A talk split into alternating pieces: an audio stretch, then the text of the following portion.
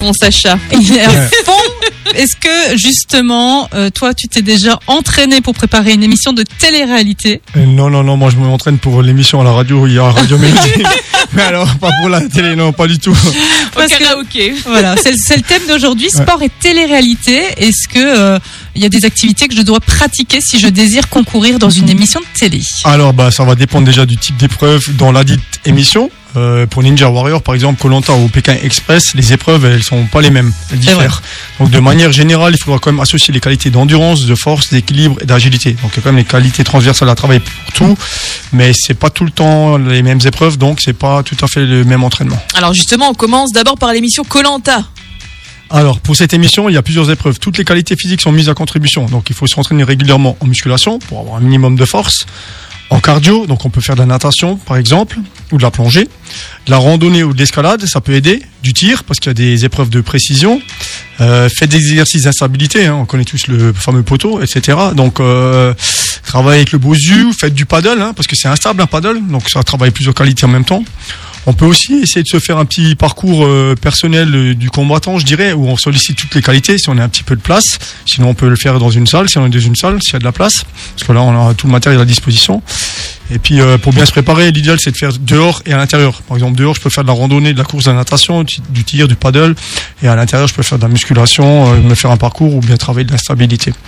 Après, je, je rajouterais que les épreuves type mode D, ça peut servir Oui. d'entraînement, parce que c'est aussi un type d'épreuve qui existe avec des obstacles, etc. Ça peut servir d'entraînement. J'ai déjà une fois participé, euh, ça y ressemble. euh, Vanessa aussi avait déjà Voilà. fait. Et pour Voilà. le parcours du combattant, il suffit d'aller dans la chambre de mon fils, c'est bon. Bah voilà. Alors Ça va peut-être Ninja, un peu petit, mais c'est Ninja Warrior, alors j'imagine les bras parce que quand je les vois toujours avec les bras dans Ninja Warrior, je me dis moi je pourrais jamais participer. Ouais, alors il n'y a pas que les bras, ouais, mais t'as Ouais, raison, hein. tout à fait. Nadia. Concept Ninja Warrior, c'est un parcours d'obstacles infranchissable, tout le monde connaît ça, on l'a vu à la télé. Donc là aussi, beaucoup de qualités sont, requises. Alors, tout d'abord, il y aura la force. Effectivement, il faudra s'entraîner au grimper de cordes, échelle horizontale, faire des tractions. Donc euh, faire de l'escalade, ça peut vraiment beaucoup aider. Souvent ceux qui sont sportifs font de l'escalade avant, euh, ils ont beaucoup plus de facilité. Euh, ensuite, il faudra développer également la force des jambes pour sauter haut et fort, hein, parce que des fois tu as des murs, il faut courir, il faut essayer d'aller le plus haut possible. Donc là, ça va être la force des jambes. Alors vous pouvez faire des sauts, hein, par exemple sur une box, faites des squats et puis travaillez vos sprints aussi. Démarrez très fort pour aller le plus vite possible dès le départ.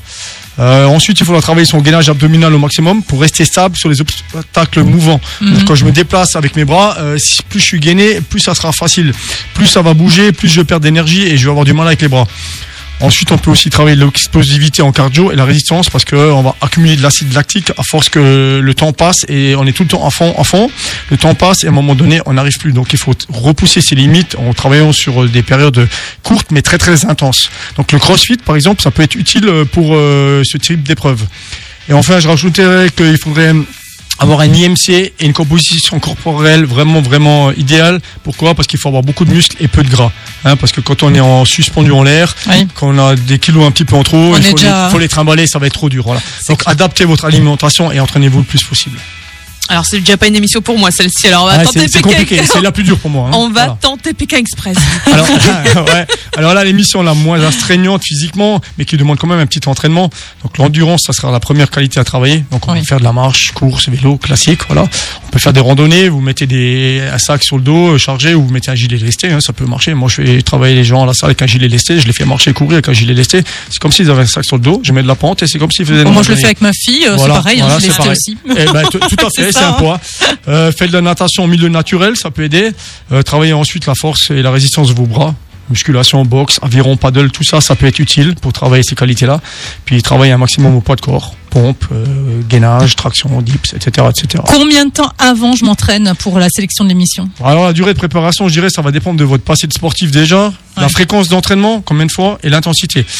Et puis tout, dé- tout dépend aussi du concept de l'émission. Mais on va dire pour Pékin Express, on s'entraîne quand même un peu moins que pour Ninja Warrior, forcément. Mais moi, je dirais minimum un an de Ah oui. préparation pour être vraiment prêt, un, un mois. Voilà. Et puis de toute façon, le temps est toujours un allié pour à qui c'est être patient. Hein. Donc c'est, on peut s'inscrire toute l'année et passer les épreuves de qualification. Hein.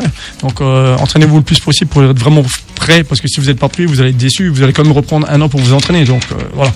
C'est toujours nécessaire de toute façon. Voilà. Merci Sacha, on termine cette chronique hein, avec le mot de notre Sacha co- euh, Ouais. de notre Ouais, Sacha ça va dans les deux sens.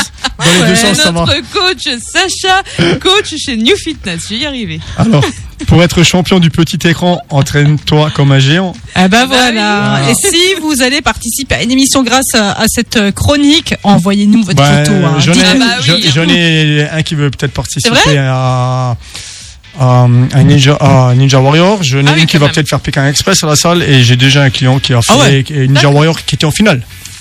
Oui, Ah ouais, donc, euh, ouais, oui, donc c'est, sérieux, ça, ça bosse. Il y a ce qu'il faut. Bon, eh ben voilà, on attend des nouvelles. Merci beaucoup Sacha, à la semaine Avec prochaine. plaisir.